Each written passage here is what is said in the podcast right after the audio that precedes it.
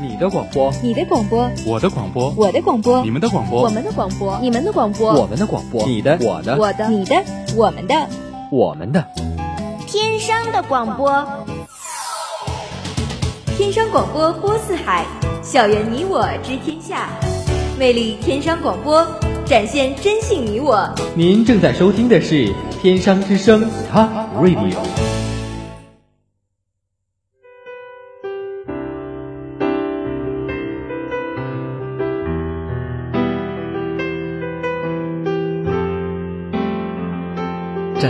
世界的角落，淡看云卷云舒，曼妙如歌的声线，挑起花开花落。流转的岁月，是文字演绎的绚烂烟火，时而繁华，转瞬宁静。落入心灵中文字的世界，与你一起轻舞飞扬。文苑漫步，文苑漫步。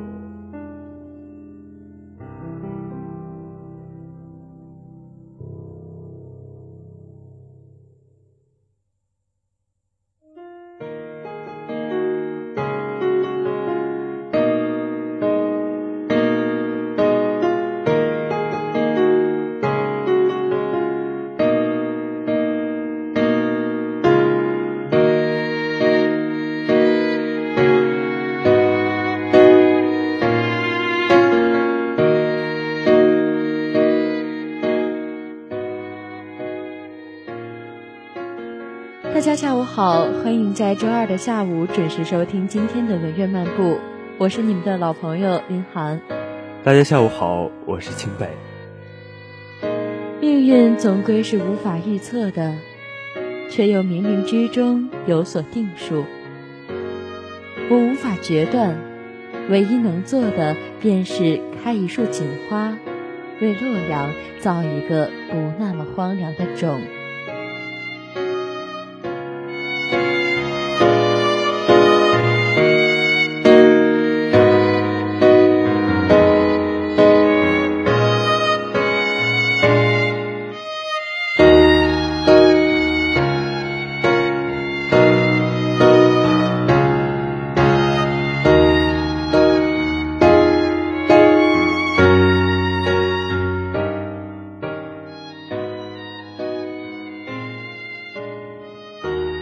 只要一笑，我便会觉得烦躁。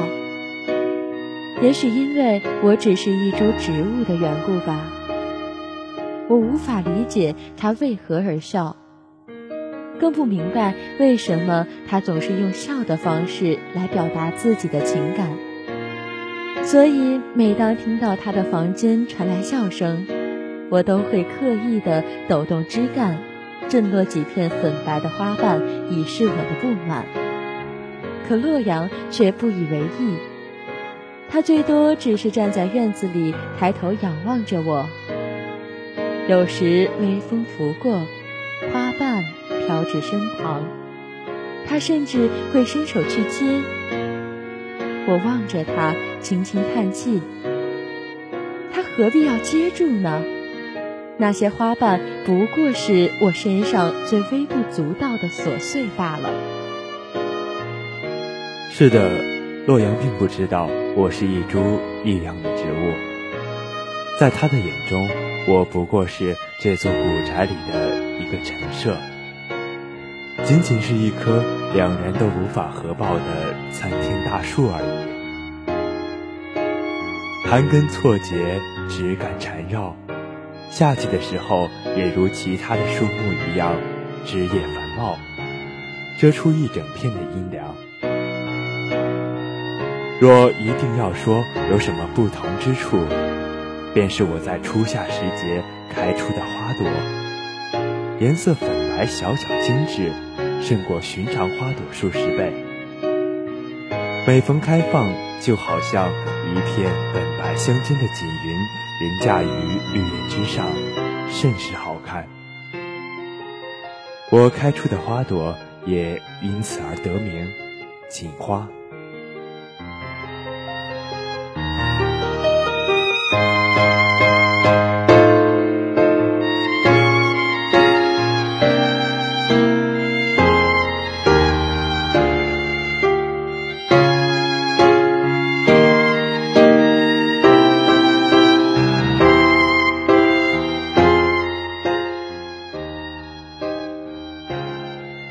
这些都只是表面的东西。我其实根本不在乎这花朵的颜色和名字，那不过是我为了掩蔽自己身份而造成的假象，是我在这人世间不得不做的伪装。我是有灵气的，我可以听懂俗世的人们交流的话语，我可以洞悉他们的每一个把戏，就像在洛阳的宅院之中。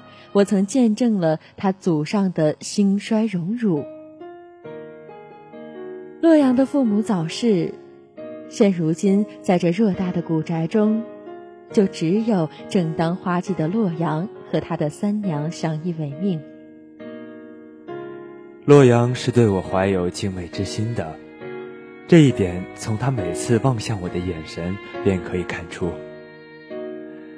他幼时诧异于我如此粗壮的枝干，豆蔻之年，逐渐开始欣赏我每年初夏时节盛放的花朵。洛阳曾在一场大雨过后捡拾我被风雨打落的花瓣，她是个有心的姑娘，将那些花瓣淘洗晾晒，只为做成花蜜，谁知却遭到了三娘的训斥。他就站在院子里，指着我说：“这锦花十分罕见，这些年来从未拿它做过花蜜，谁知道吃了会有什么后果？你小心烂了肚子。”洛阳怯生生地望我一眼，之后便再也不提此事。三娘不喜欢我，这我早就知道。她总是在旁人面前将我妖魔化。恨不能我立刻现形成一个花精来证明他的言论。可我同样也知道，他如此言之凿凿，不过是因为他始终相信，洛阳一家的衰败都是因我而起。我曾听到他对那些登门造访的客人解释我是如何晦气，让这本该富贵的一家人走向没落。他张口便提起三年前骆家老爷去世的事情，说他去世前几天，我开出了苍白的花朵，满满一树，像是通往极乐世界的云。他称这为妖异之兆，何其荒唐！如若人的生死仅由我的花朵便可判决，那我也不必隐匿在树中苟活。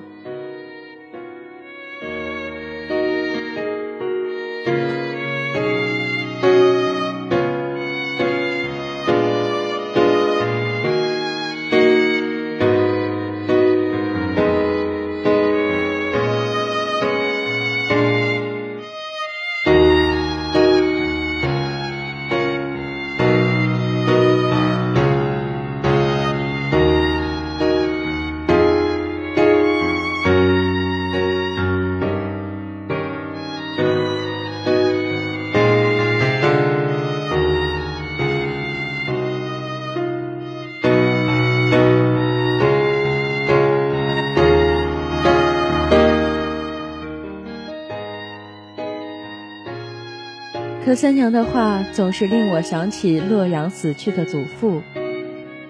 洛家曾是这座城中最显赫的人家，兴盛一时无人可及，只是后来遭人陷害，便日渐落魄。关于这陷害的原委，我身在庭院之中也听不清许多，但那些打扫的小厮是说过的。是城中家底殷实的杨家动了手脚，他们表面上与人和气，却不遵循君子之道，总是在暗处害人，阴险狡诈。其实，每当他们踏进骆家的门槛，我都知道他们造访的缘由。我能看穿他们的把戏，却无奈不能将这消息传给骆家。而三娘口中那些妖异的白花，也只是我知道骆老爷命不久矣而寄托的一份哀思罢了。不过，除去这些家族兴旺的大事，我还能知晓一些微末的儿女私情，比方说，洛阳和那杨家的公子停妻。我已经记不得他们究竟是何时认识的了。其实何时相识并不重要，因为在我看来，他们的一段缘分根本还未展开，就已经走到了尽头。仇敌之间的命运大都如此吧。从两家人分道扬镳的那一天起，洛阳和婷妻就再也不可能相见。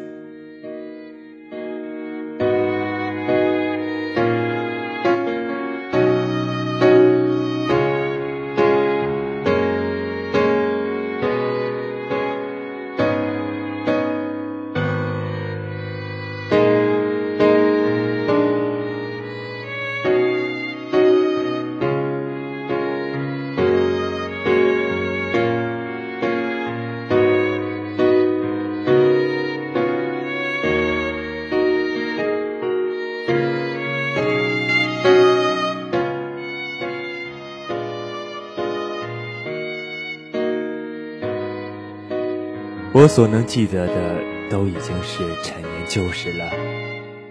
这么多年，这座城中并无新事，一切似乎都在按部就班地进行着。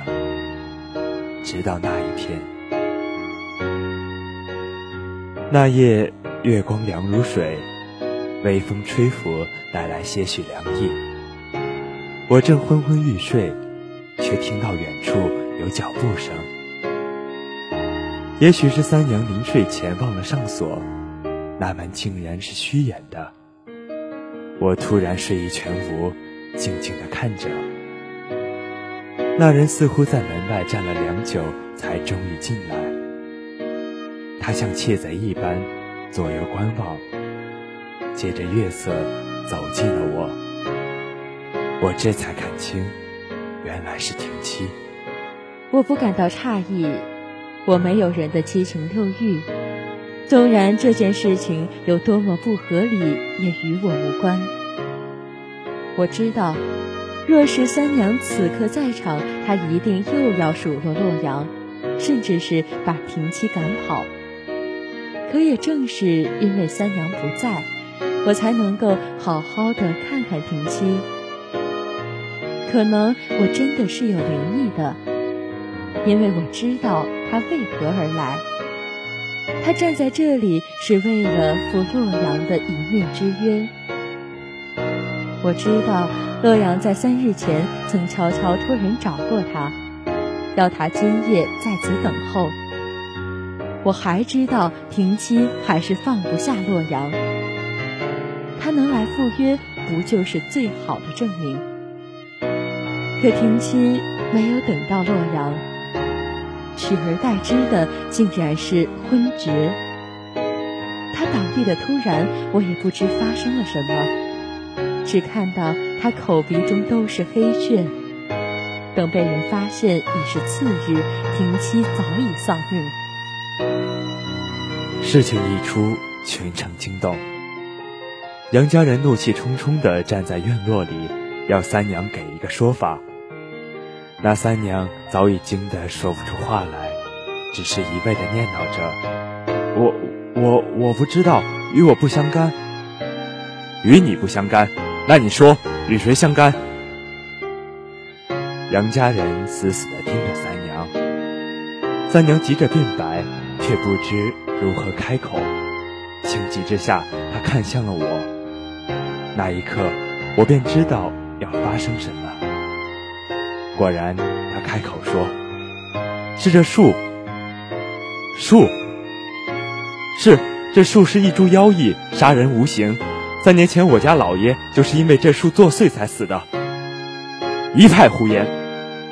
我看分明是你们自己做了亏心事，不敢承认。不管怎样，你总要随我们走一趟。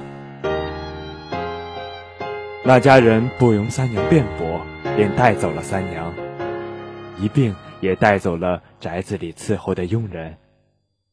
可慌乱之中，人们都忘记了洛阳。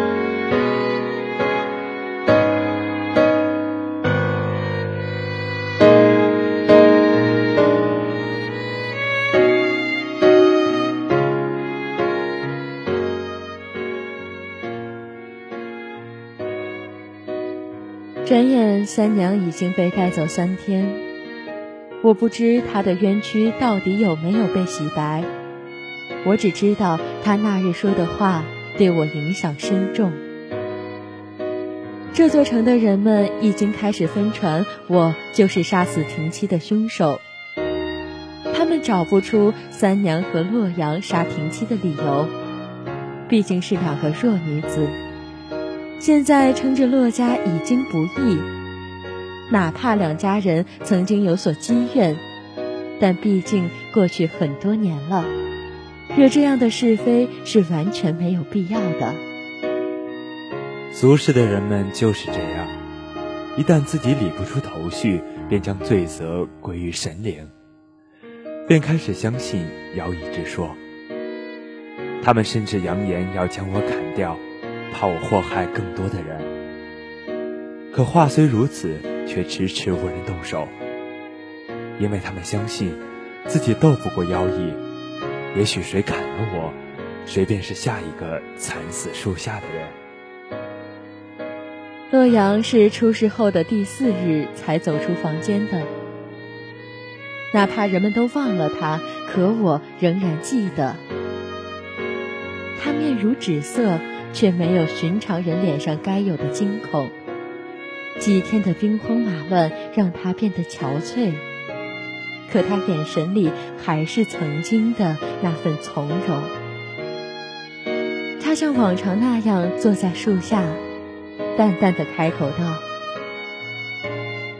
婷妻是我杀的，这些天委屈你了，为我背了黑锅。”他是在和我说话。这些年，三娘是一直想为洛家报仇的，就是苦于没有机会。我依然静默，等着他对我和盘托出。外祖去世的时候，婷妻是来过的，可家里人不愿意让我们相见。其实我们都觉得没什么，家族的事情我们不愿意承担，一辈是一辈，与我们何干？我望着洛阳，我知道这些都是他最真切的想法。可若是说给旁人，必定是被当作大逆不道的言论。我和婷妻一直是有来往的，怕人发现，我们不过是在街上见到互问互问安好，再无其他。可那次让三娘撞到了，她怒不可遏，回来便训斥了我。三娘聪明，她知道我们的关系也许就是报仇的机会。讲到这里，洛阳竟然笑了。只是这庭院偌大无人，也不知是笑与谁看。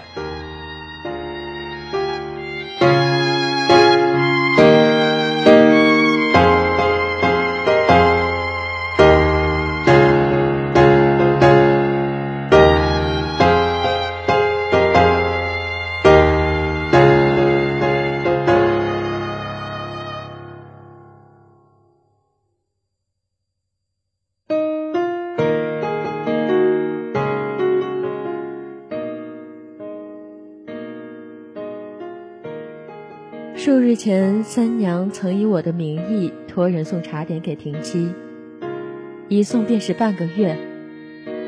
我不知这其中的缘由，三娘更是从未告诉过我。直到那天，她让我给婷妻写封书信，要他深夜在树下相见。可相见不过是个幌子，三娘想要的是婷妻的命。洛阳顿了顿，似乎是用了很大的力气才克制住自己的呜咽声，继而说道：“婷妻吃的茶点里有一样东西，和你枝叶散发的味道是相克的，两物相遇便是剧毒，要人性命，所以他才会在树下站了一会儿就中毒而亡。”我自知作为一株植物，是不该有人的七情六欲的。可是面对洛阳，我总是不自觉地多出几分真诚与怜惜。哪怕他刚刚向我讲述了他与三娘杀人的经过，哪怕我为了他受到这座城里几乎所有人的质疑和唾骂，他是不得已的。也许他不按照三娘所说的那样去做，就会背上不孝的骂名。总之，他一定有自己的苦衷。我轻轻地晃了晃枝干。那些青翠欲滴的叶子便也配合地晃动着，似乎是想要安慰洛阳。可他忽然又开口道：“三娘曾告诉我，你开出的花叫锦花，因为粉白一片似天边的锦云。可这样的奇景，我此生再也看不到了。”我诧异，却已预料到洛阳会做什么。平妻的死总该有人偿命，我想还是我去陪着他吧。这样杨家的人也许就不会再怪三娘。我比任何时候都渴望我能说话，甚至是幻化成肉身去救洛阳。可是，来不及了。他就那样用锋利的匕首了结了自己，任躯体倒在一片血泊之中。我突然感到一股汹涌的力量在躯干里奔腾翻涌，青翠的绿叶开始着魔一般的纷纷落下。我感到我用尽了所有力气，终于又一次开花了。满树的繁花，鲜艳如雪。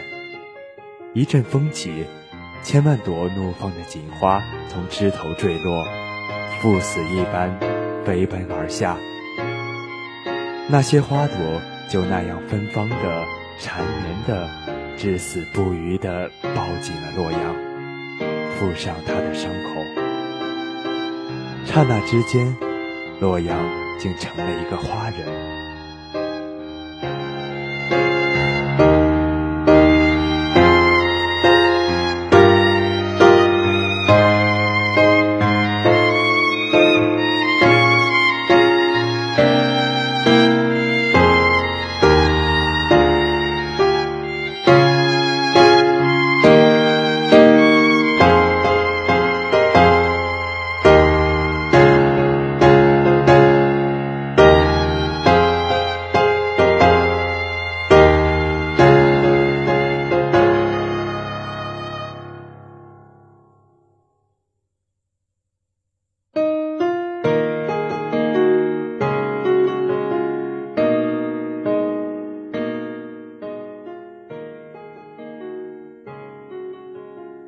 此时，我已奄奄一息，绿叶和繁花都已不在，那些盘根错节的枝干光秃秃的，格外惹眼。我感到自己快要消亡了，我的灵气正在一点点消失，只有一副躯壳残存。这一刻，我终于明白了，我的灵气来源之处。竟是洛阳。我所拥有的所谓灵异，都不过是洛阳云给我的来自人世的气息。所以我会格外在乎他，所以他的消陨，已是我的终结。人们终于不用再怀疑洛阳，更不用担心我的妖异。我就这样化为虚无，没有怨念，亦无感伤。我只是哀叹，在这座城中，再也不会有一个名为洛阳的女子。初夏时节，也不会有满树盛放的粉白锦花。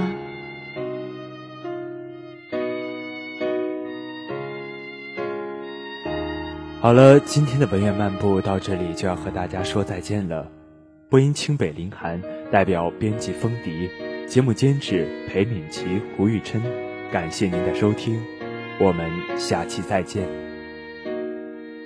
明天中午的天山风采录将会为您带来听见宿管大爷大妈的声音，敬请期待。